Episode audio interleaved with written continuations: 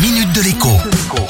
Bonjour à tous. Je démarre cette semaine par une bonne nouvelle pour les retraités. Vous êtes 12 millions à recevoir une pension de retraite tous les mois et vous serez 12 millions au plus tard demain, si tout se passe bien, à constater qu'une prime de 100 euros vous a été versée sur votre compte bancaire. Cette prime, c'est le fameux coup de pouce anti-inflation que les salariés et les indépendants qui gagnent moins de 2000 euros par mois ont touché en décembre ou en janvier. Elle est censée amoindrir l'impact colossal de l'augmentation des prix de l'essence, du gaz ou de l'électricité, mais aussi tout simplement du plein de courses sur les finances des Français. Le problème, c'est que cette prime, pour ceux qui l'ont déjà reçue, est déjà complètement mangée depuis longtemps par la hausse des prix. Et pour les retraités, elle ne rattrape que modestement un retard surprenant, pour ne pas dire choquant. L'Institut national de la statistique et des études économiques révèle en effet dans sa dernière étude que l'inflation a désormais atteint 3,6% sur un an.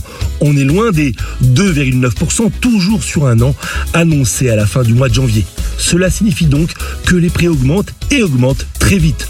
Autant vous dire que le sujet du pouvoir d'achat va lourdement peser dans la campagne présidentielle. Mais ça, vous le saviez déjà. Bon début de semaine et à demain. La minute de l'écho avec Jean-Baptiste Giraud sur radioscoop.com et application mobile Radioscoop.